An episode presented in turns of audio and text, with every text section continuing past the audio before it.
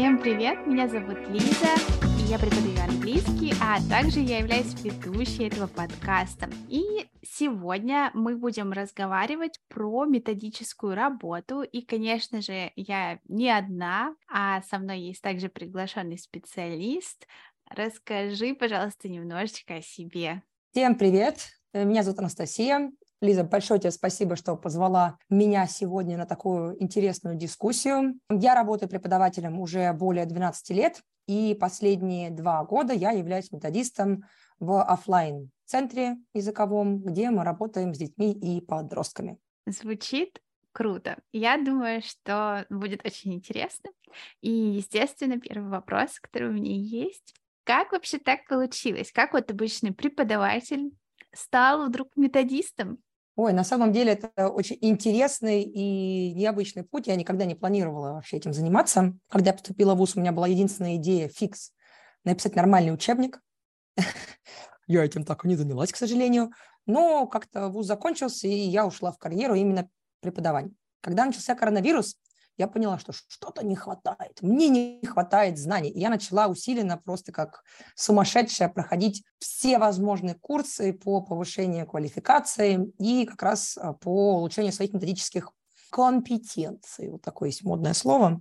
Вот. И я, получается, прошла все учебники по TKT, поняла, что мне это очень легко, стала готовиться к CELT. Причем пришла овер подготовленная к CELT, чем доставала наших замечательных тьютеров, куча вопросов. Когда мне в итоге сказала, ты не на селту, тебе надо было на делту идти. Я думаю, понятно, я понял намек. Начала усиленно к ней готовиться, проходить тоже кучу-кучу разных курсов по подготовке, чтобы опять быть оверподготовленной. Но по определенным причинам не срослось, потому что это очень большие финансовые вложения с точки зрения перелета, проживания. Но я такая подумала, ну я же все равно что-то выучила, надо же, надо же продолжать, я же нагнала, скорости набрала. И в итоге два года назад я прошла от британского университета Найл курс uh, From Teacher to Trainer. Это был трехмесячный курс, где нас как раз учили тому, как работать с преподавателями, то есть как становиться именно тьютером преподавателей. То есть мы саккумулировали все знания, которые проходили на селте, которые должны были пройти на TKT, которые были для Delta необходимы, именно с точки зрения менеджмента, с точки зрения общения с, с преподавателями. И в итоге мне мой босс говорит, слушай, да ты такая умная, надо же как-то это же вводить как-то в, в практику, и предложила мне вот эту вакансию. Вот я здесь, преподаю, учу. Вау, ну это вообще здорово. А ты курс онлайн, да, получается, проходила? Да. А... Селту я проходила вживую. Угу, То есть угу. это еще можно было сделать. Вот. А по от Найла а, университете я проходила уже его онлайн. Ну, на самом деле там не было никакой фишки, никаких бенефитов именно от офлайн. Мы работали в своем темпе, проводили анализы уроков, отрывков уроков, свои уроки анализировали, ну, точки, не, точнее, не уроки, а мы как бы готовили семинары, вебинары, проводили их и анализировали. И уже mm-hmm. вот этот вот assignment, который именно представляет из себя анализ с точки зрения методики, мы высылали им на проверку. Mm, круто, вообще очень здорово, и мне кажется, это потрясающий опыт в целом. И да, вообще, мне кажется, здорово все проходить тоже в свое время. У меня есть ощущение, я когда сдавала TKT, я уже несколько лет преподавала к этому моменту, и мне тоже показалось так легко. Uh-huh. Боже, как-то можно ответить неправильно. Потом я думала, вот хотела на сельту, так хотела на сельту. Но вот сейчас я преподаю, наверное, уже, сейчас скажу, 9, нет, восемь с половиной лет где-то. И я что-то думаю, а нужна ли мне сельта? Ты знаешь, честно скажу, я при том, что была подготовлена с точки зрения терминологии, я, скажем так, морально не, прям была готова к тому, что меня будут смотреть. Угу. То есть к обсервациям, когда тебя смотрят, сколько у нас там было, получается, 11 коллег плюс тьютер, и каждый дает тебе свой фидбэк. То есть вот это было для меня самым тяжелым, во-первых, принять, что нормально, что есть люди, которые тебя смотрят, и они там для того, чтобы тебя опустить, а для того, чтобы тебе помочь.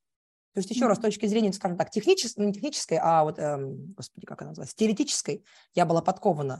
То есть я туда пришла с пониманием, что есть догме, как mm-hmm. uh, approach to teaching, но к тому, что, во-первых, мир не против меня, а тут маленький мир в этой в рамках одного классрума, они настроены для тебя, помочь тебе, вот это было ну, тяжело, и это было очень здорово. То есть, по сути, я туда шла на, а, на обсервации, потому что к тому моменту я уже работала 9 с половиной либо 10 лет, то есть у меня был достаточно богатый mm-hmm. опыт, то есть работа с детьми, с подростками. Вообще я как бы преподаватель вуза, я преподаватель высшей школы, я, прошла, ну, я писала диссертацию, обучение проходило в аспирантуре, у меня есть диплом, что я преподаватель высшей школы. Но вот такого опыта, когда селта у меня не было. Mm-hmm. И есть моменты, которые мне не очень понравились, но они больше были более организационные. Но как в итоге оно вышло, какой подкованный за один месяц я вышла, это, конечно, благодаря Селте. Поэтому, ну, если вдруг... Я, честно говоря, проходила просто офлайн.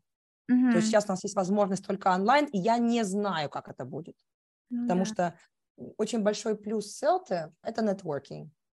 То есть я не могу сказать, что я со всей группы, у нас, по-моему, 22, 20, нет, 12, 12, 24 человека было, и мы делились на две группы. То есть моя была группа основная, 12 а, человек. И мы там еще делились чуть-чуть, по 6. Я не могу сказать, что я со всеми общаюсь, но есть э, девочки, с которыми мы до сих пор поддерживаем теплые отношения, мы друг, друг за другом следим, смотрим, кто что делает, друг друга там какие-то консультации тоже берем. Это здорово. Плюс это своего рода, знаешь, поднимание тебя в статусе, что ты ну, такой, да. у тебя есть селта. Просто когда я наткнулась на селту, это вообще было очень забавно, мы поехали с мужем, у нас уже было двое детей, мы поехали отдыхать в Европу, я знала, что на границе я буду стоять очень много часов я накачала себе кучу вебинаров про teaching, потому что я только начинала работать с детьми, и мне нужно было вот понять, что же они от меня хотят. И было очень много спикеров, знаешь, как подпись там Вася Пупкин, там Тикити, 1, 2, 3, 4, там сколько там, там Young Learners есть, и потом пошли. Там Лена Иванова, Селта, A, Delta, Pass with Merit. И ты начинаешь, что за Селта Delta? Ну, Delta это же этот приток, такое? Какие-то слова волшебные. И причем было спикеров шесть. Я вот стояла на границе, по-моему, с Беларусью. Шесть спикеров я посмотрела все. Селта Холд, Селта, Селта. Думаю, что такое? Я тоже такое хочу. Пустите меня в ваш этот интимный клуб. И вот я начала готовиться к этому. И действительно, к тебе коллеги, я говорю именно про коллег, начинают относиться, ну, скажем так, с большим уважением, наверное, больше mm-hmm. прислушиваться, потому что, вау, ты это, ты это пережила, причем я когда говорю, да я, мне нормально было, я сериал смотрела со второй недели. То есть как? Ты что, ела? Я говорю, да, я ела. Хотя убиралась, я смотрела, я посмотрела, по-моему, всю клинику, потому что самое страшное в селте, ну, вживую, опять-таки, я говорю, это то, что у тебя не хватает времени на что. То есть ты планируешь урок раз в два дня, 45-минутный, и ты пишешь его часа, часов шесть. Ну, я То представляю, есть, да. да, конечно. Это же не просто такое, это не обычный урок, а это урок, который ты будешь показывать, который будут оценивать, и все равно у тебя немножечко другое отношение к такому. Конечно. Уроку. Хочется, чтобы все было идеально просто. Оно должно быть просто идеальным. Вот не то, что да, тебе да. хочется. Тебе ничего не хочется, тебе хочется отстреляться и пойти водички попить. Причем это 45-минутный вот урок. То есть я к тому mm-hmm. моменту, как это, by that time, I had never worked. То есть у меня никогда не было 45-минутных уроков вообще. То есть у mm-hmm. меня были часовые, ну да, 60 минут и 90. И, для, и, и у меня на самом деле самая большая проблема во всех моих уроках был тайминг. Потому что хоть убейся на 50 минут. Причем у нас там был такой лимит, который можно было... Это... Ага, перейти. Перейти, да, это 5 минут. Вот задерживать учеников больше, чем на 5 минут нельзя. Вот все. И дальше начинается панишмент. Вот у меня вот под конец было по 50 уже, уже, уже лучше, потому что я очень делала долгие там водные, вот эти вот. Ну, понятно, да, я понимаю. Мешки, чтобы люди расслабились, потому что я беру вот этим вот, что я не хочу, чтобы они сидели вот такие, как истопаны. Mm-hmm. Давайте улыбнем. И вот эта вот шуточка-припауточка, она у тебя тут 10 секунд, там 20 секунд, там 30 секунд, и вот твои 5 минут под 45-минутный урок выходит. Но я к тому, что еще раз, оно стоит того. То есть я прошла, mm-hmm. я прошла педагогический вуз, я к тому моменту отстреляла с аспирантуры. И для меня это все равно было, во-первых, весь этот год подготовки для меня был полон открытий, скажем так. И сама селт. Это совершенно другое. Нас такому не учат. Поэтому, если ты думаешь, не думай. Иди, тебе понравится. Хорошо. Еще раз, я не знаю, как онлайн это происходит. Потому что все-таки у нас была вот эта вот я не могу сказать, что у нас было свое комьюнити, но мы все равно общались тогда. Вот эта взаимоподдержка, которая там типа, блин, молодец, вот тебе по плечу похлопали, на тебе газировочки. А может быть, не только газировочки. То есть, когда у нас прошло две недели, мы пошли это отметить в баре. Ну, Вот такие моменты, они стоили того. Вообще, я всегда мечтала поехать и пройти сельту за границей, чтобы не просто пройти ее, а еще и получить вот такой опыт именно в какой-нибудь англоязычной стране. Мне кажется, что это очень интересно. Так что надеюсь, что я тоже когда-нибудь это созрею. Тем более ты так интересно рассказываешь, прям очень захотелось. Ну, потому что это здорово, это очень, это, это очень интересный опыт. И, кстати, наверное, чтобы было чуть-чуть, чуть-чуть, чуть-чуточку, писюточку меньше стресса, лучше ехать не в англоязычную страну проходить селту, а вот что-то типа Польши, угу. там очень любят, потому что там все равно все будут понимать тебя в плане твоих чувств. То есть когда ты, предположим, не носитель, приезжаешь в страну, где носители, там много, во многом есть такое отношение, что носитель, значит, преподает. То есть там, то есть ты не носитель, и ты будешь преподавать, да что ты знаешь. То есть есть такой момент. Но в той же самой Польше я смотрела отзывы. Там, во-первых, поляки, но они очень близки к нам по, скажем так, они ближе к нам по менталитету, чем те же самые англичане. И там подбираются группы, знаешь, которых ты точно вот должен вот не переходить ни на какой язык. Ты на русский ты не перейдешь, на английском как-то вот, вот и это тебя вот будет, знаешь, такой челлендж, что ты будешь руками, движениями, танцами с бубнами это все им объяснять. Mm-hmm. Потому что даже на английском там могут быть, знаешь, а, люди, которые сами заинтересованы в прохождении СЛТ. У нас такое было, когда там же есть ученики, набирают тебе да, да, да, да, да. guinea pigs, и там были люди, которые сами думали о сдаче селта, и они решили затесаться, мол, в B2 уровень. Посмотреть. И посмотреть. Будет. Да. Вот это, конечно, подстава. А почему? Нет, на самом деле это очень интересно было, потому что у тебя в любом случае, я вот работаю с группами, да. и всегда люди все разные. И тут вот будет у тебя человек, который такой, так, а почему у вас не было притичинга? И ты такой, кому получу это от ученика, чем потом пометочку в от твоего тьютера.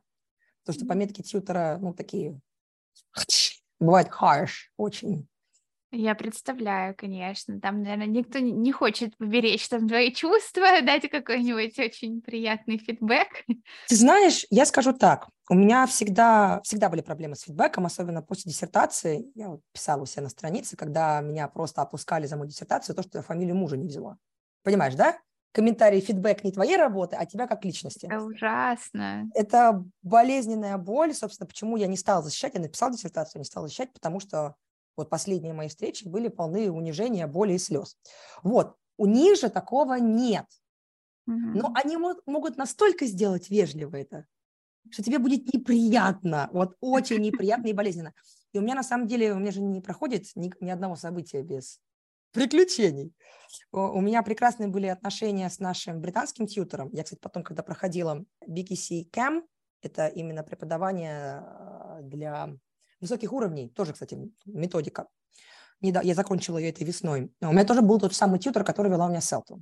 Один mm. у меня был носитель, а другая была русская. Я сейчас, конечно, наверное, скажу и вещь такую на себя, навлеку кучу гневных комментариев, но если есть возможность не идти к русскому тьютору, не иди к русскому тьютору, потому что вот там вот слова, они, конечно, стараются подбирать, но все равно очень direct, и все равно есть такой момент, как, знаешь, пренебрежительного отношения к тебе как личности.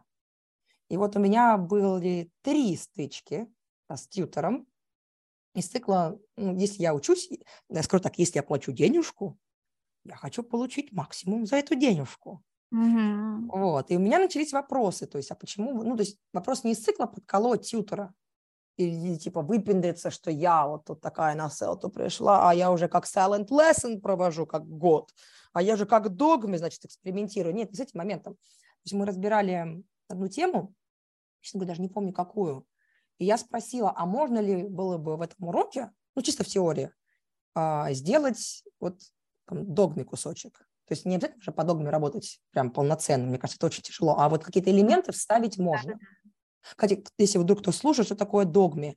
Это подход, когда ты не привязан к учебнику, ни к какому курсу, ни к каким распечаткам. То есть у тебя приходит человек, он что-то рассказывает, и ты начинаешь его накидывать лексикой. Ну, то есть человек скажет, вау, такой сегодня дождь ядреный, просто я вот весь мокрый. Ага, get soaked. You wanted to say that you got soaked. И то есть ты начинаешь накидывать, исходя из того, что на уме твоего ученика. Я, честно говоря, не очень представляю, как это именно делать в группах полноценно, но элементы догмы я использовала, использую, я предложила. А что если бы сделать так, так, так? И первый был звоночек. Русский тьютер повернулся ко мне боком. Who cares? И она сказала, она хотела сказать это тихо. Ну, то есть, знаешь, там из цикла глаза закатить, и чтобы незаметно было. А бывает, знаешь, когда вот вы вот, то опять ты, ну, who cares? Потом был момент, где она тоже не хотела сказать мне лично, она отвернула там голову. Я просто очень помешана на а, организации пространства. Я mm-hmm. хочу выложить даже из самой маленькой комнаты максимально. То есть я люблю двигать парты, чтобы там сегодня вы сидите в парах, потом вы там в троечках. Я понимаю, да. я тоже люблю. Ну, ну, потому что вот, ну, это же, это можно так все поменять. То есть надо, чтобы ученики минглили, и чтобы, ну, то есть чтобы ходили они по кабинету, и нужно, чтобы ничего им не мешало. И я вот каждый урок меняла, и был такой момент, мы должны были смотреть урок, видеоурок, и я предложила поменять, поставить парты так, чтобы все наши вот, ну, ученики, ну, то есть не ученики, а мы, вот сами студенты, чтобы всем было видно. И она, она такая тоже, знаешь, скользь, you again. О, это вообще так неприятно как-то. Ну, да. Собственно, на самом деле я получила B за селту. Ну, вообще я знаю, что это считается очень хорошим результатом. Когда мы начали заниматься, первый вопрос нас спросили, что вы хотите получить? Ну, типа, что вы хотите достичь по окончанию курса? Я первый шаг, я хочу A. Ну, то есть mm-hmm. я как человек, который в себе, я крайне не уверенная в себе, ну, то есть у меня, я думаю, у каждого синдром самозванца, что я там ничего не знаю, но я настолько готовилась упорно и уперто, как это, упорото, вот, упер, уперто и упорото, что я знала, что я это сделаю, но мне нужен был вот этот вот а, обсервационный момент, потому что меня к тому моменту никто не смотрел.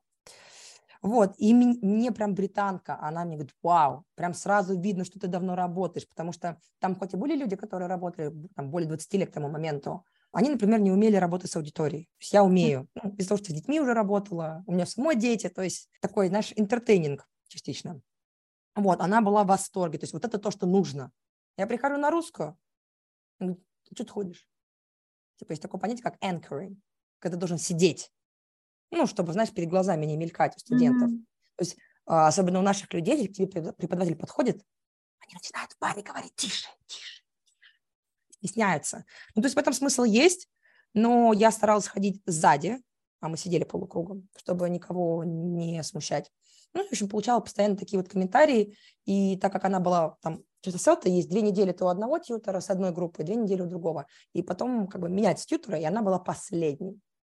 То есть если бы у меня британка была последней, я бы сто процентов получила «Эй, это русская». Он говорит, ты не умеешь воспринимать критику. Вот, а еще получилось, что там, короче, к концу обучения на Салте тебе приходит от Кембриджа товарищ, mm-hmm. и он собирает обратную связь. И я сказала, знаете, у меня с русским нашим педагогом, я, честно, единственная, во-первых, пошла говорить, что вот такие вот моменты очень неприятные, которые очень демотивируют меня как студента. Кто же знал, что все, что заявлено анонимно, никогда анонимным не остается? Как это вообще возможно? Да. Вот так вот. Это... Она причем сразу же, вот наш, был вот этот разговор с этим асесс, асессор, асессор, и она ко мне через пару часов подходит. У вас какие-то ко мне вопросы? Ну и, собственно, вот это был мой крест на моей а, эюшке. Поэтому, если, товарищи, если вы вдруг слушаете, мы, конечно, отошли от темы, такой оф топ но если вдруг вы думаете про сдачу селты, настоятельно рекомендую идти туда, где русских не будет. У меня прям вот это сейчас большая вот прям вот как-то пунктик, что у русских я больше не учусь. Прекрасно верю, что могут быть прекрасные методисты, все такое, но экспериментировать больше с такими деньгами и с таким, с моим временем, которое сейчас по всем параметрам стоит хорошо, я не готова. Я вообще слышала то, что очень часто зависит действительно от тьютеров, которые тебе попадаются. Да. И я так понимаю, что, в принципе, есть возможность заранее узнать отзывы на тьютера. Ну, то есть понять, кто у тебя ведет, или такое вообще невозможно, это рандомно э, распределяется? Обычно в школе, которые проводят э, такие курсы, у них есть типа там э, self-trainer, и у тебя в любом случае перед началом курса у тебя будут имена тех, кто будут с тобой работать. Но сменить ты их не можешь. Ну, понятно. То есть как бы Вот. Но тем не менее, пройдя вот это вот огонь и воду, опять-таки взя... сделав выводы, что как нельзя делать, что нельзя доставать, ну, что нельзя демонстрировать на уроке, свое вот это пренебрежительное отношение к ученику, которого тебя прям раз даже раздражает, я все равно выросла. То есть даже такому опыту я до сих пор переживаю, потому что, знаешь, я никогда не была отличницей в школе, но как пошла в ВУЗ, у меня началось, что я же могу, я реально знаю. Вот, у меня вот до сих пор немножечко коробит что у меня би. Я слышу. Но у меня есть прекрасный опыт. Вот. И это, кстати, опять-таки очень помогло мне в работе, с метод... будучи методистом. Угу. Я знаю, как нельзя лицом своим показывать, что тебя что-то бесит. Как комментарии, как отключать звук в зуме, уж если на то пошло, если тебе очень хочется выпустить пар. То есть это в любом случае привело меня, привело меня к тому, где я сейчас есть. Это супер важно, правда. И очень интересно. Я думаю, что я надеюсь, что многим это будет интересно узнать, особенно кто думает, надо это им или нет.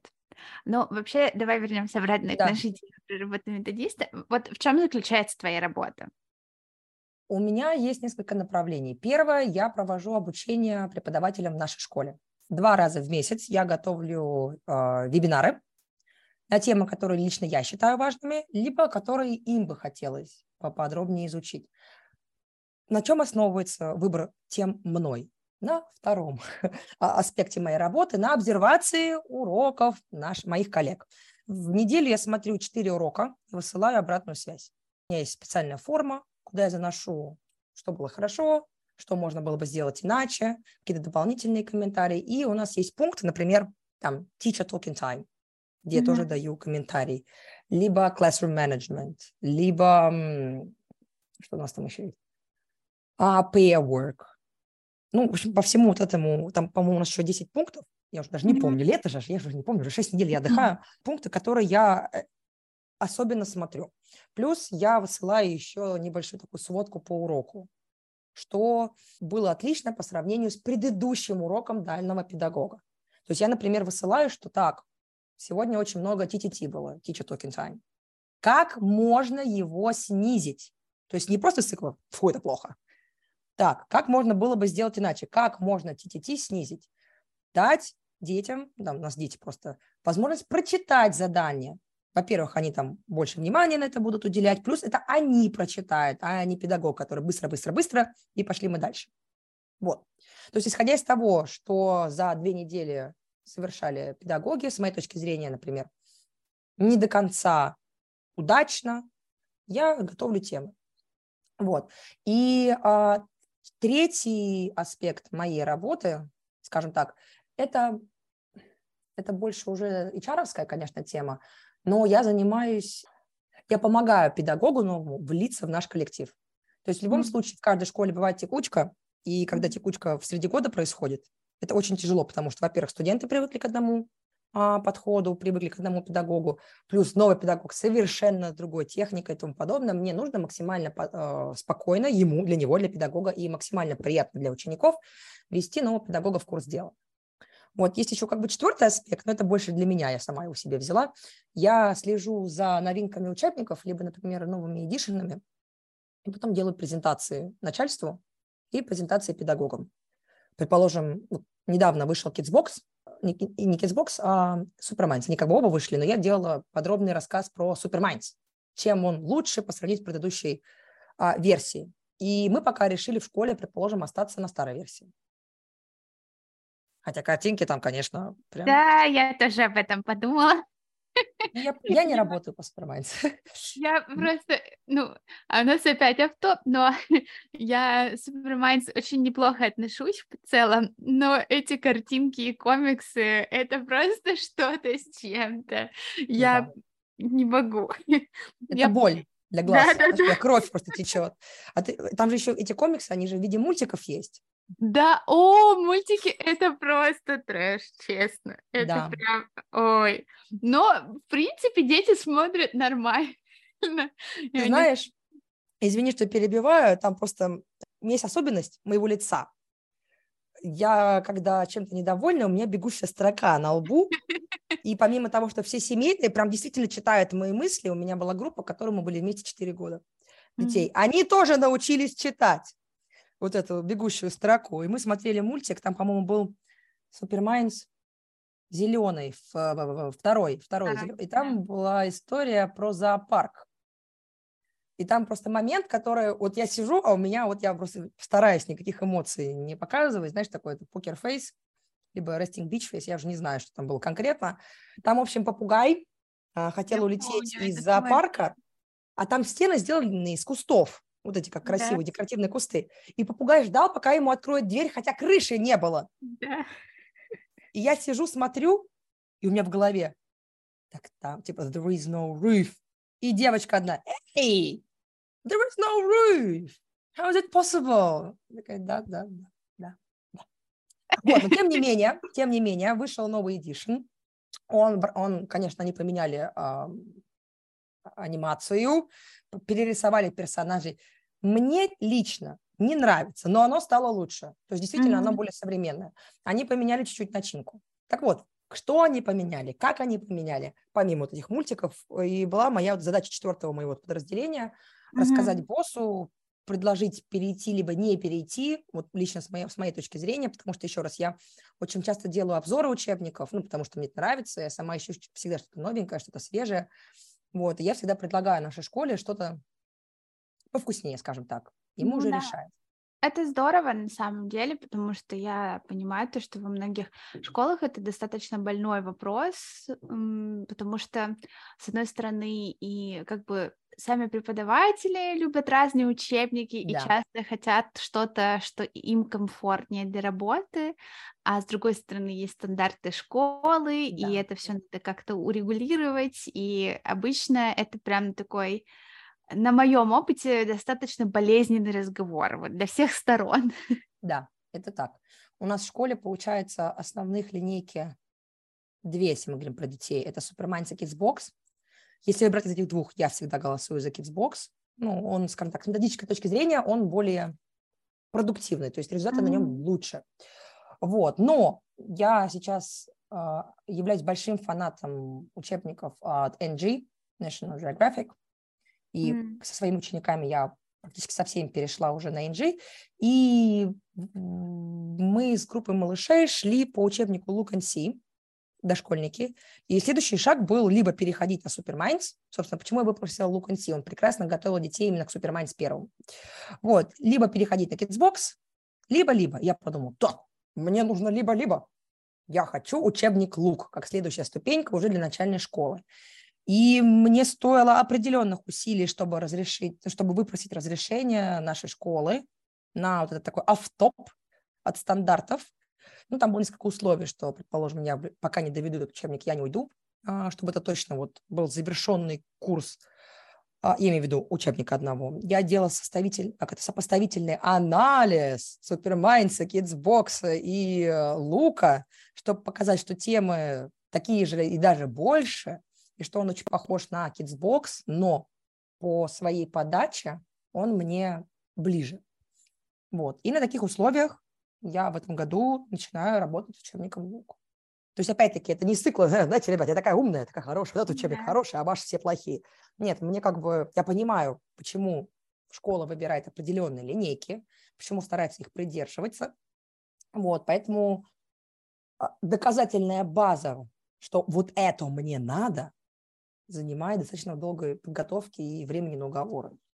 Ну да, естественно, конечно, я представляю.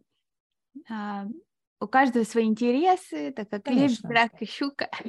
Да, но как бы в любом случае, если мы говорим про языковую школу, то в любом случае, ну, как бы бизнес, да? и хочется, чтобы это было максимально выгодно ну, и бизнесу тоже, и клиенту, все-таки National Geographic не так часто можно встретить, особенно сейчас в магазинах, их не так часто копируют, перепродают, то есть это определенные вложения, это определенные риски, что mm-hmm. вот мы обычно берем один учебник, он сам стоит комплект 1800, а сейчас вот заказываем лук, он стоит 3 600.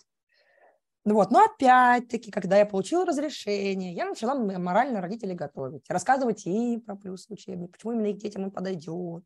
Ну, то есть нет, я не говорю, что лапшу на уши вешать, но действительно рассказываю, почему... Естественно, да. Можно по-разному информацию Конечно. И а, я не знаю, ну, конечно, я понимаю, наверное, это в целом одно из самых сложных вещей, чтобы грамотно рассказать и подать. Вот. Одним словом, продать, чтобы грамотно да, продать идею. Да, да. Это да. то же самое, вот как с обсервациями, мне кажется, что тут а, самое сложное — это не сделать, собственно, оценку урока, а обсудить это с преподавателем, да. так, чтобы ему было тоже комфортно, и чтобы он не обижался на о, да. обратную связь, а получал что-то новое для себя, потому что я вообще я очень любила, когда ко мне приходили на уроки и давали какую-то обратную mm-hmm. связь. Я всегда в этом вижу определенный рост, взгляд со стороны. Но тут тоже иногда Просто бывает такое, то, что есть комментарии, которые ты сам как бы понимаешь, но ты по определенным причинам и обстоятельствам не смог это выполнить и сделать. Ну, если у тебя произошло что-то, и весь класс стоит на ушах, ну, как бы давайте uh-huh. мы забудем про teacher's talking time там, или еще какие-то моменты, просто потому что у нас первостепенная задача стоит другая. Нам нужно сейчас там наладить э, дисциплину, вот. А у тебя, например, перед окном э, летают какие-то птицы или там uh-huh. еще что-то, и это звучит как невыполнимая задача. И тут, мне кажется, очень важно, когда тебе дают, ну, вот со стороны человека, который получает эту информацию, да, то, что когда тебе дают какой-то фидбэк, чтобы он тоже был как-то сделан именно под ситуацию, которая была, да. и он был действительно адекватен, и он был действительно с позиции того, что тебе хотят помочь и да. хотят тебя продвинуть. Это на самом деле очень сложный процесс. А, когда я начала работать именно методистом, у нас в того момента было еще два педагога, которые отнесены к категорию старенькие, которые меня знают и понимают, что я как бы никому злости не несу, и которые mm-hmm. знают про мою боль селты, что как бы тоже там переживала. И были новенькие педагоги, причем новенькие во всех параметрах. Они и молодые, и с не супер большим опытом, и со, но уже со своим пониманием, как они это хотят. И тут, конечно, очень сложный момент, что есть то, что ты хочешь, есть то, что mm-hmm. надо. Ну, то есть то, что там требует школа условно. И у меня заняло два месяца два месяца. То есть это получается четыре урока я обсервировала только, ну, у каждого педагога, через два месяца четыре урока я смотрю. Четыре урока э, на то, чтобы доказать им, что я здесь не сделать вам больно, что я здесь не прям с палкой стою, ну, ща давай снимай штаны, я тебя сейчас буду хлопать. Нет, то есть показать, что это можно сделать более эффективно. То есть у нас, например, была педагог, она пришла из школы государственной, там один русский. Причем я смотрела урок ее с детишками, там первый, второй класс, а потом смотрела со старшими подростками, где русского было, ну, там, процентов 20. Mm-hmm. И причем, потому что подростки умнее, она все равно использует достаточно фразы простые. Там, откройте учебники, что ты думаешь, там, работайте в парах. То есть, в принципе-то она методику-то знала. И я задаю вопрос, Аня, предположим, Аня, да, а, а почему ты с перваками-то говоришь на, на русском? Ну, а как же, они же не поймут. Ты говоришь, здрасте, приехали, они до тебя уже 4 года занимаются, они малышами пришли, они там как бы не лучше, чем подростки-то говорить могут, дайте им возможность раскрыться. И там был такой момент, что, во-первых, она не понимала, она говорит, ну они же не понимают. Я говорю, что ты взяла? Я этих детей знаю. Они пепу смотрят на английском, они все прекрасно понимают. И тут был такой момент, именно психологически педагога настроить, что попробуй, вот поставь mm-hmm. себе условия, так, челлендж, что весь урок ты используешь руки, ноги, танцы, бубны, что что угодно, шаманов, но ты не говоришь на русском. Она подумала, что я это не прикалываюсь. Я говорю, ну как же так? Я высылаю ей свой урок. Где-то у меня дети 5 лет, и ну, мы там, правда, 45 минут занимаемся. Мы и читаем, и книжки они открывают, и говорят, и все понимают, и про погоду там что-то сказать могут. А как так? Я говорю, ну потому что я изначально не говорю с ними на русском. У нас русский может быть, когда, это тоже я очень долго пыталась донести тему, когда ситуация экстренная. Ну, например, упал, сломался. Mm-hmm. Либо, у нас тоже, тоже была ситуация, а, педагог а, хотела игру вести и объясняла игру 12 минут. Я причем сидела тогда еще вживую смотрела. И тут такой момент, что здесь бы русский просто за 10 секунд бы все спас ситуацию. Вот. Mm-hmm. У нас как бы есть такой момент. Без лишней необходимости мы русский не вводим. Но это может быть, кажется, случилось экстренно, либо когда они уже уставшие, они ничего не понимают, тебе проще за 5 секунд, ну там 10 секунд сказать, ну, встали да. в парах, проиграть. Я соглашусь в целом. Я вот вообще помню такие моменты по поводу методики, то, что когда я начинала преподавать и в целом смотрела, все говорили о том, что нужно использовать только английский, никакого русского, но потом прошло какое-то время, и я прям все чаще и чаще стала встречать в записях разных методистов упоминание того, что, ну, давайте будем откровенны, если вы объясняете там грамматику, и вы понимаете, что вам там буквально два слова или там перевод одного слова дать, вам проще, чем там 5-10 минут потратите на это, давайте, не смущайтесь. И я с этим подходом тоже супер согласна, потому что везде должен быть баланс, и да. лучше сэкономить это время, ну, не нужно демонизировать язык. Да, вот да. Все. И все должно быть rational. Вот, например, на селте это прям любимое слово rational. То есть все должно вот иметь mm-hmm. под собой подоплеку. И я в свое время занималась у Хью Деллера, автора Outcomes, и mm-hmm. Perspectives mm-hmm. он делал, Innovations, и он рассказывал случаи жизни. Он тогда тоже проходил селту в Тае, по-моему, где-то далеко. И он тогда еще тайский плохо знал, но уже знал, что нельзя, ну, знал что-то, но не супер, а, али, а, ахти, как хорошо. И, в общем, встретилось какое-то слово, которое бы лягушку. И он такой, так, я лягушку знаю, но переводить нельзя, нельзя. И он такой, я уже такой дядечка взрослый, там, 30 с лишним лет. Начинаю как, как дурак прыгать по аудитории. Они там собака, кенгуру, все, что можно. Он такой, I'm green, I'm green, I can, I can jump. И просто вот, еще ну, минут 10 просто вот, вот, вот вот извивался, пока в итоге он не психанул, сказал слово типа ну, лягушка, они такие, а, лягушка, точно. И вот вопрос, насколько вот смысл вот этого 10-минутного перформанса, если бы вот эта секундная лягушка спасла мир, ну вот в рамках класса. То есть, опять-таки, если мы говорим про методику, здесь вот этому балансу этих, этими, этим особенностям нужно обучать. То есть у нас педагог, педагоги в школе, э, у кого-то есть ИКТ, у кого-то нет. То есть просто вузовские ну, преподаватели с высшим образованием у нас все, но тем не менее наше образование и то, что дают за границей, оно все-таки отличается с точки зрения методики. Ух, очень отличается, я вам скажу. Но суть не в этом. И донести до них, что еще раз, все, что говорится, делается на вашу пользу, все, что говорится, должно приниматься во внимание все, что говорится, должно проходить вот эту вот апробацию. То есть попробуйте. Ну, никто, никто не умрет. Это вот вы же сами себя и пере, ну, сможете перебороть, и вам же самим будет лучше. Это заняло у меня вот два месяца. При этом люди, которые сразу расслабились, понимая, что я ну, не кусаюсь, и то, что я, например, не могу воздействовать на начальство, цикла, так вот, плохой педагог, мы убираем. Нет, то есть у меня таких прав условно нет. Вот. А когда вот люди вот это воспринимают, расслабляются, у них очень хорошо все идет. И у нас, получается, было в этом году первый год, когда ну, педагоги имеют свойство болеть. Представляете, мы, оказывается, люди имеем свойство болеть. И раньше было, что когда кто-то приходил на замену, там прям открещивались, пожалуйста, только не этот педагог, либо лучше мы пропустим, лучше мы вообще заниматься не будем, только не замен. В этом году у меня получилось выровнять педагогов всех на один высокий уровень. То есть и меня заменяли, обычно у меня очереди ко мне в группу, и никто такие, нет, никаких замен ни слова. То есть я выставила планы, я выставила рекомендации, а, прям списки, с кем кого ставить можно, с кем кого не ставить.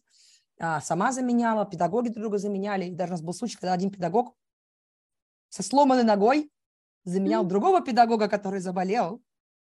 И, и вообще никаких претензий, нареканий от родителей не было. Ой, это так здорово, это так приятно ощущать такой свой результат работы. Да, это прям, конечно, шикарно. И когда уже под конец года я смотрю уроки, уже на, на скорости 2. Думаешь, ну, ну, нормально, что хорошо, я бы тоже так сделала, или что-то происходит. Так, я бы сделала сейчас вот так. И педагог такой, так, делаем вот так. Это, конечно, очень здорово. И это очень, э, на самом деле, вот сейчас скажу такой момент. Работа методистом улучшила мои собственные уроки в разы. Ну да, понимаю потому что есть какие-то вещи, которые там сама, с чем я грешу, опять-таки тайминг. И когда я начинаю долбить педагогов, что так, тайминг, у тебя написано задание на 7 минут, почему уже 12? Нельзя, нельзя, ай-яй-яй, они там в носу ковыряются уже. И такой думаешь, так, да, сама не без греха, так, надо себе обязательно прописать время. В задачке. Да, да. Ну, То да. есть и я же, вот мы с тобой вообще, в принципе, познакомились на обучении, да, я там тоже определенные выводы сделала, как, например, не стоит вести себя с учениками, так и так, все, у меня тоже есть заметка теперь, вот так я больше не делаю, чтобы mm-hmm. не демотивировать. Да. И когда ты это видишь, как это делают другие, то есть, по сути, вот, кстати, тоже такой момент, самый ужасный студент, который у тебя может быть, это учитель. Причем, скажем так, прохаванный учитель, уж простите за мой французский, ну, либо его ребенок вот эти два, две категории, которые ты просто вечно вот в поту. Вот, потому что, вот опять-таки, я когда прохожу обучение, я вот, видимо, тоже привычка, как это называется, профессиональная деформация. Я начинаю анализировать. А вот так бы, вот так бы, Кембридж не одобрил бы. Прекрасно понимаю. Честно говоря, я веду группу для преподавателей. Угу. И я очень вас люблю, девушки, если вы меня слушаете, вы замечательные. Но я каждый раз больше переживаю и готовлюсь к этому занятию, чем к любому другому. Я думаю, так, главное сейчас сделать все желательно правильно, чтобы не дай бог. Да, да, да, да. У меня тоже есть группа педагогов, и это прям вообще, и там тоже есть женщина, Анна тоже. Анна, если вы слушаете меня, это ода вам. Анна ходит на кучу просто клубов, чего-то еще дополнительного, вечно занимается. Я тоже такая сижу порой, знаешь, это с карандашком, записываю, что она говорит. Так я думаю, так, Анне будет интересен вот этот вот методический ход. Надо вот это вот сделать, и вот это надо сделать. Ну, то есть я к тому, что у меня такая тема есть. Я думаю, что у многих педагогов, что когда ты проходишь какое-то обучение, ты смотришь, как это делают, и понимаешь, так я бы так сделать бы не стал потому что, потому что, потому что. То есть у тебя даже возникают идеи, почему это. И это, с одной стороны, клево, на самом деле это очень здорово для твоего профессионального развития. То есть ты видишь, как работают другие, ты видишь фишки, которые работают. Mm-hmm. Такой, так, я это себе возьму. Ты видишь фишки, которые не работают. Либо, например, опять-таки, я очень часто переношу свой опыт на опыт своих учеников и понимаю так, что с одной группой это проканает, то есть, Но например, какая-то внутренняя конкуренция, а с другой группой нет. Вот, и все эти вот обучения очень-очень сильно в этом плане мотивируют, ровно так же, как обсервация уроков. То есть вот это бы сработало, вот это нет. Условно у нас ну, разные педагоги, у нас есть, еще раз, определенные свободы. То есть, например, кто-то дает, а, у нас есть система мотивации, дети получают наклейки. Угу. И надо получить 50 наклеек за какой-то подарок. У нас есть коробка, они там выбирают себе это все. Но набрать за, не знаю, за... А, вообще там 100 наклеек. Изначально было типа 100 набрать наклеек за подарок. Понимая, что в неделю... Сколько там в году недель? 50? Ой, я не знаю. Ну, сколько у нас получается где-то уроков? Наверное, уроков 70 с лишним, да? Нет. Ну, где-то так. Так, сколько недель, сколько недель в году? Смотрим. 52 недели, там плюс-минус. Ну, окей, ты там неделю два урока. И вот, то есть, получается, не пропуска... А, так это в году, учитывая 12 месяцев. А ну, есть каникулы, есть да. лето. То есть набрать за год наклеек нереально. И вот мы сжалились и решили, что подарок за 50 и за 50. Вот. И кто-то из педагогов ставит, например, наклейку а, за урок ну, твой перформанс плюс э, знания, которые ты показал. Кто-то ставит еще за домашку, ну, то есть как хотят. Кто-то, например, наклейки не ставит, ставит печатки. То есть такая тема у нас тоже есть. И э, один педагог у нас вводил тему, когда вот самый активный ребенок получал дополнительные две. О, ну это такое, это такое. Скользкое, это slippery slope, да. Это слезы, это я вангую слезы. Сейчас скажу в группе, которая она это делала, слез не было. Ничего. Да, да. Я была бы тем самым ребенком, который бы разревелся бы уже, потому что я же старалась. Да, да, да. Где мои по голове поглаживания? Я молодец. То есть, но у нее в группе это работало. У нее там были мальчишки, угу. которых, видимо, вот, вот именно вот у ее мальчишек эта тема прям откровенно работала, и они у нее стали делать домашки, то есть такая система, вот такая система доп. мотивации у нее работала. У меня лично вот тоже был недавно опыт, где я тоже старалась. Я там в обучении делала все, что нужно, все, что вот даже вот больше, и никогда не выходила в топ. То есть никогда про меня никто ничего не говорил, хотя еще раз, я тоже старалась. Я делала mm-hmm. все, то есть есть критерии, я соответствовала им всем, и даже больше, и даже там была одна неделя необычная, Лиза, в которой я набрала там все баллы, а в итоге ни разу меня по голове не погладили. И у меня на конец вот этого обучения мотивация просто сдулась. Говорю, слушайте, ну я что прекрасно понимаю, мы все разные, но как бы хотя бы просто по параметрам указанным я проходила. То есть тут то же самое. То есть есть люди активные, есть люди пассивные, ну, как бы не пассивные, а как ну, менее активные. И они все равно стараются, но по сравнению там с этим, как это, bright child, который bright во всех пониманиях и, и яркий, mm-hmm. и все такой, ребенок более скромный, ученик, скажем так, более скромный, в любом случае на его фоне будет очень сильно отодвигаться, как бы он там себе не рвал ничего. Конечно, да, все разные, кому-то это достается достаточно легко, у них есть э, какая-то предрасположенность, плюс там в характере какие-то особенности, которые позволяют добиваться какие-то вещи да. проще, а у других наоборот, они могут там кучу времени на это потратить, получить результат хуже, и да, что ты тут сделаешь, ничего не сделаешь. Поэтому ну, в моих группах нет вот такой доп. системы мотивации. У меня есть четко прописанные критерии. Первое – это ну, перформанс. То есть если, если ребенок там, предположим, весь день, фу, я не дурацкое занятие, задание, ну, как бы, сорян, я тебе улыбаюсь, улыбайся, пожалуйста. Мне все прекрасно понимаю, у тебя могут быть переживания, давай обсудим до, давай обсудим после, но как бы здесь. Ну, на самом деле дети все получают. То есть вот за перформанс они получают как бы ну, практически всегда. Mm-hmm. Вот. И за знания показанные. Но опять-таки это знания, которые они приносят с собой из дома. Ну, mm-hmm. То есть у них всегда есть возможность это дома проделать спокойно.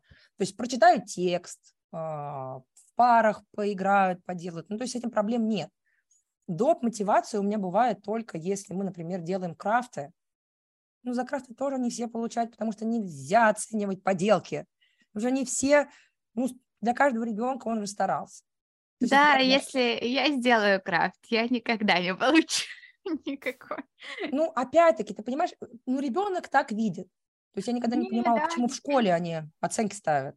Вообще, у меня, я могу рассказать такую свою боль небольшую. У Давай. меня всегда были, были плохие отношения с рисованием, и я никогда не понимала, вот. А, почему меня в школе по рисованию ставят тройки, и как я могу получить пятерку, если я просто не умею, у меня нет предрасположенности к этому, вот, и я не понимаю, как этого достичь, там, за один урок в неделю, хоть какого-то улучшения результата, скажем так. так. Они же что не учат, тебе обычно дают рисунок, вот так же сделай. Да, да, вот так. И как я могу соревноваться с человеком, который художку дополнительно ходит? Да.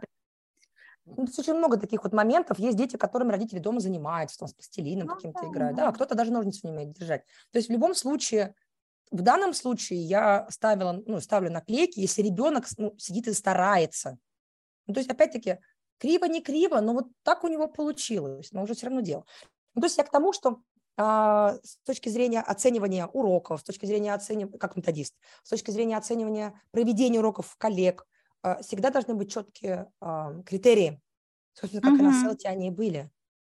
То есть у нас был еще такой момент, очень многие на них летели, а я с первого раза, я поглажу по голове, на всякий случай, опять-таки, вы же помните, у меня боль с селта, я себя поглажу. А, есть такая тема, как рапо. Вот эта атмосфера, легкость общения mm-hmm. с учениками. И я вот за самый свой первый урок получила за РАПО просто отдельную кучу плюсиков и комментариев, что вот так оно и должно быть. Это очень сложная тема. Mm-hmm. Вот. Потому что как бы этому сложно научиться. Я соглашусь, да. Да. да. И вот на вот это, получается, очень много уходит э, ну, такого внутреннего ресурса. И с педагогами, опять-таки, когда как ты методист, грубо говоря, преподаешь педагогам, как правильно учить, очень сложно а, сконнектить данные вот этот вот РАПО, чтобы, чтобы знания вливались легко и спокойно находили выход в практику. По-моему, я что перевела очень с английского и очень криво. Но да, это так. Да, ну давай, я думаю, мы будем немного закругляться. У меня mm-hmm. есть э, такой последний вопрос. Вот давай представим, я давай. очень хочу быть методистом, вот прям очень это моя цель в жизни. А я начинающий преподаватель. Вот что бы ты мне такого посоветовала, э, чтобы мне сделать, чтобы стать методистом в будущем? Что бы я посоветовала? А, напроситься кому-то в обсерваторы прочитать, конечно, книжки по методике. А, ну, ну, мы можем взять прям вот э, стандартный там, basics, да, Скривенера, можно mm-hmm. Хармера взять, прочитать, выписать себе какие-то моменты. Есть книжки self-study books для селты, и там критерии описаны. И поговорить, ребята, я хочу быть, там, мне нужна практика обсервации, я хочу прийти к вам на урок. Если вы не против присутствия меня, я не буду давать комментарии, ничего, а потом вы не против, что я поделюсь своим фидбэком с вами, то вот она я. Потому что на самом деле это очень здоровский опыт как для учителя, который получит фидбэк, так для того, кто хочет быть методистом. То есть начинает, кто захочет быть методистом, начнет набивать руку себе вот так. Вот. Если нет возможности условно ходить по иностранным вузам, иностранным школам, обучаться вот э, методике, как вот от Nile, э, либо Дельту нет возможности да, получить, хотя, опять-таки, Дельта как раз за, за этот диплом. Дельта – это же три модуля диплома, а, предполагая, что ты становишься как бы методистом. Вот. Если нет таких возможностей, то я потеряла мысль. Кембридж меня сбил опять. Ох уж этот Кембридж. Мелкие моталки. Ну, опять-таки, я потеряла мысль, но скажу, что у нас очень много курсов для а, методистов. А, вот, по психологии, вот. То есть если вы хотите стать методистом, но у вас нет возможности, то изучите менеджмент, то есть есть очень много книжек по бизнесу, где вот именно менеджмент, uh-huh. и можно какой-нибудь пройти курс а, по психологии. До сих пор очень много, очень много разных видосов, подкастов и так далее. Поведенческая, например, психология. Такой вот аспект интересный, который может помочь при, будучи методистом. Возможно, вообще есть курсы какие-нибудь, может быть, или там доп. образования в этой сфере? Оно-то есть. Только вопрос, какого, ну, качества и что они там говорят. То есть я же тоже по образованию лингвист-преподаватель. Ну, лингвист есть, преподаватель такой себе. Да. Поэтому смотрите уроки коллег, читайте basics, если basics уже изучили, либо метьте в сторону Delta. Сейчас, кстати, тоже у нас очень много курсов от преподавателей, которые прошли Delta в свое время. Mm-hmm. Они делятся своими знаниями. Вот. А, либо уходите в менеджмент, уходите в психологию. То есть это два таких момента, которые очень-очень сильно помогут. То есть мне повезло, что у меня муж менеджерит, и он мне подкидывает вот эти вот идеи. И я в свое время очень сильно в психологию ударилась и поняла, что мне вот это очень сильно помогло при работе с людьми. Итак, очень важный вопрос. Если у меня нету сельты, если у меня нету, может быть, даже педагогического образования, могу ли я работать методистом? Ух, это прям болезненная тема для меня последних нескольких месяцев, когда я натыкаюсь везде просто на педагогов, которые никогда не учились на педагогов, даже у нас, не имея ни TKT, потому что я считаю, что TKT – это все равно очень хорошая э, база который ага. я педагог с 12-летним стажем. Ну окей, наверное, если у тебя там 12-летний стаж без какого-либо более-менее цивильного образования, возможно, азы ты как бы знаешь и сможешь преподавать более-менее сносно. Но опять-таки, я сомневаюсь, потому что сама встречала людей, которые очень давно работали, смотрела их уроки, и у меня отвисала челюсть. А, уважаемые товарищи, товарищи носители, если вдруг вы слушаете, либо люди, которые сами там прошли CE, CPE, прям боги в языке, пожалуйста, не поленитесь и пройдите обучение на преподавателя. Начнем с преподавателя, потому что я лично считаю, что методист, который будет работать с учителями, он должен знать, как надо преподавать.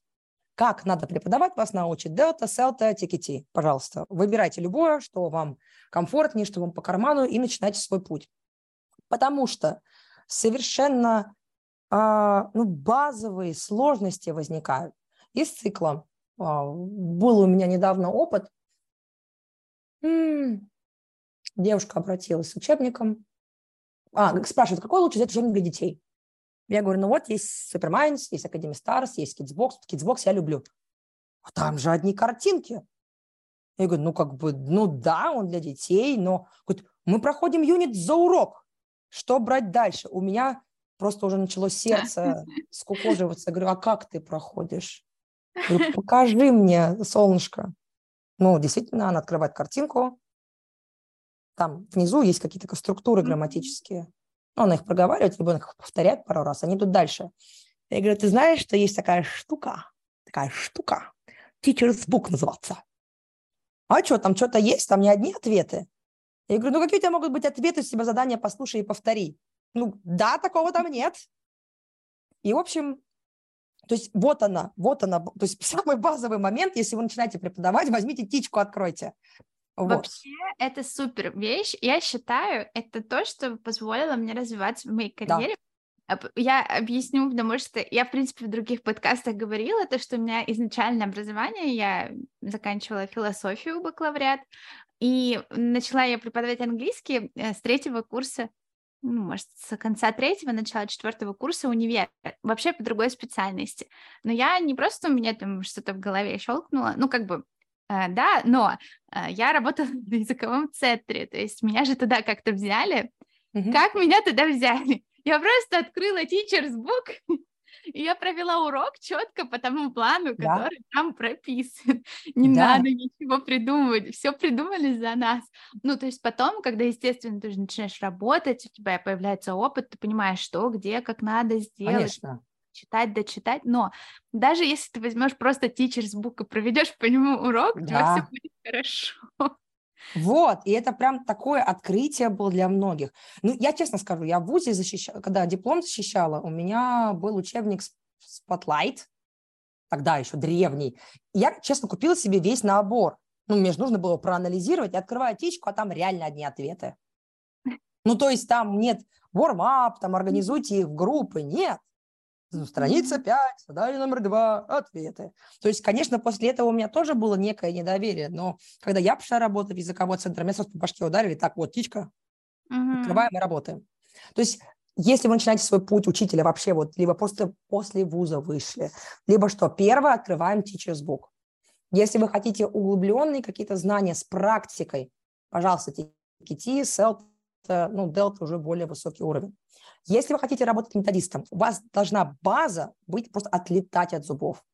То есть это просто вызубренный тогда teacher's book с вызубренными и с пониманием того, что стоит за терминами типа pre-teaching, а, либо mingling, либо что такое gist reading и gist listening. То есть у вас не должно возникать вопросов, а что от меня хотят в teacher's book. Мне перед селтой, кстати, перед селтой очень помог outcomes.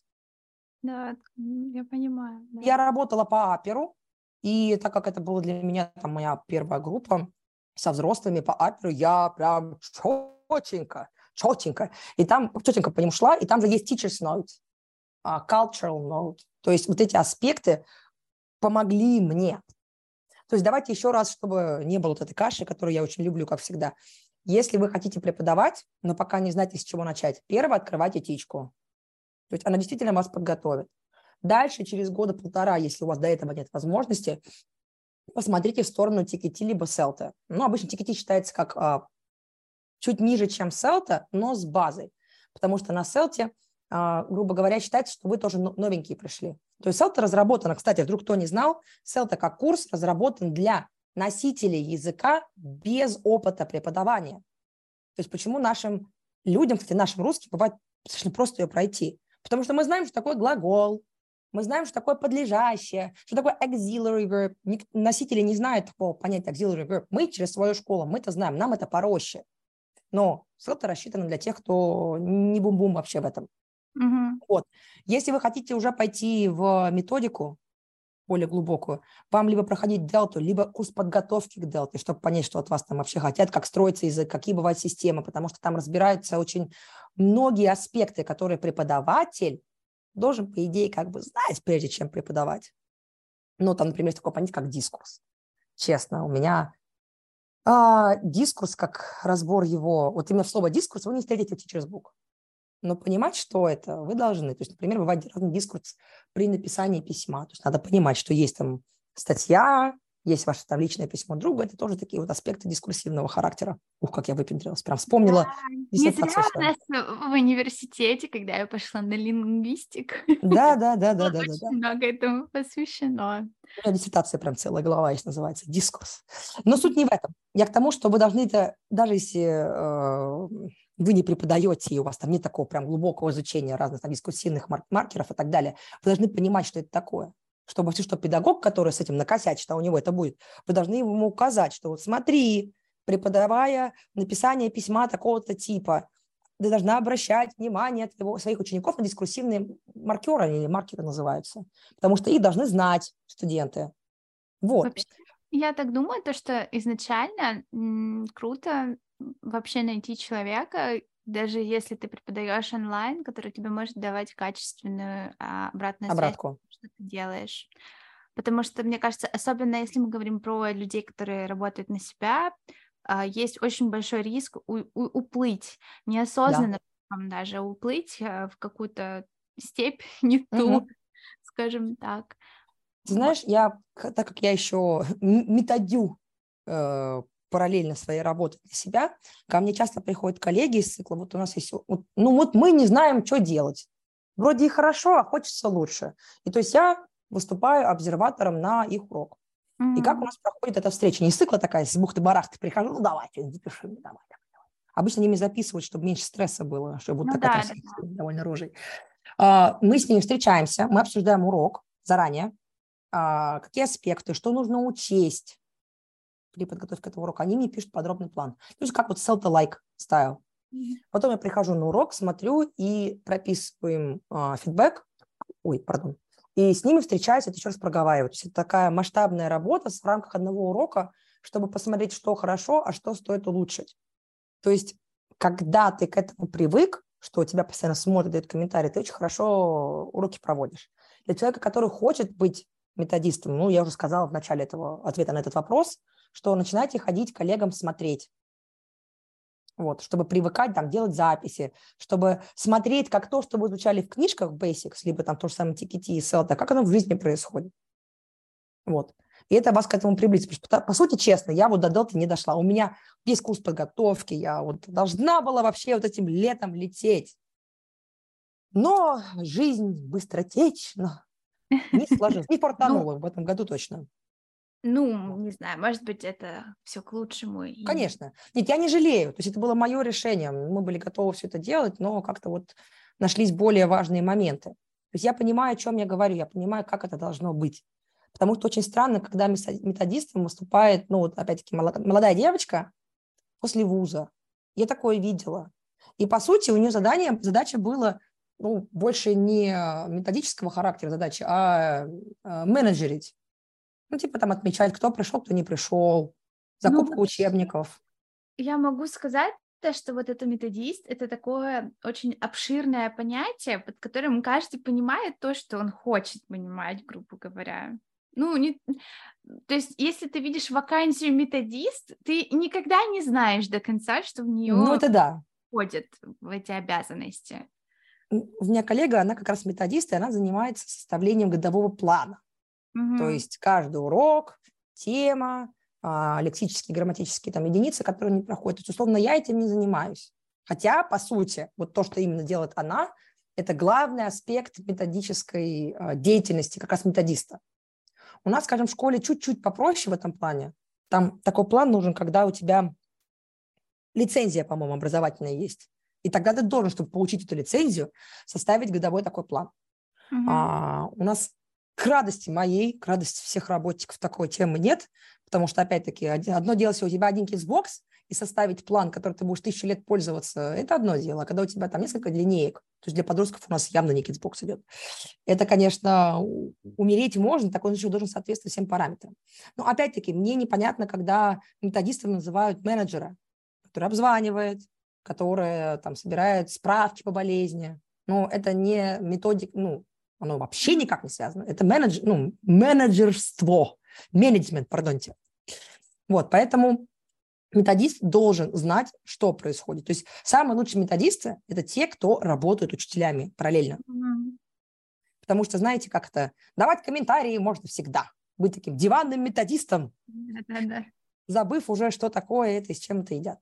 Поэтому база должна быть, товарищи. То есть, еще раз, я часто вижу преподавателей, которые шарахаются от Teachers Book. Я вижу, работаю с методистами, которые вот занимаются обзвонами и сбором справок. Это не совсем то.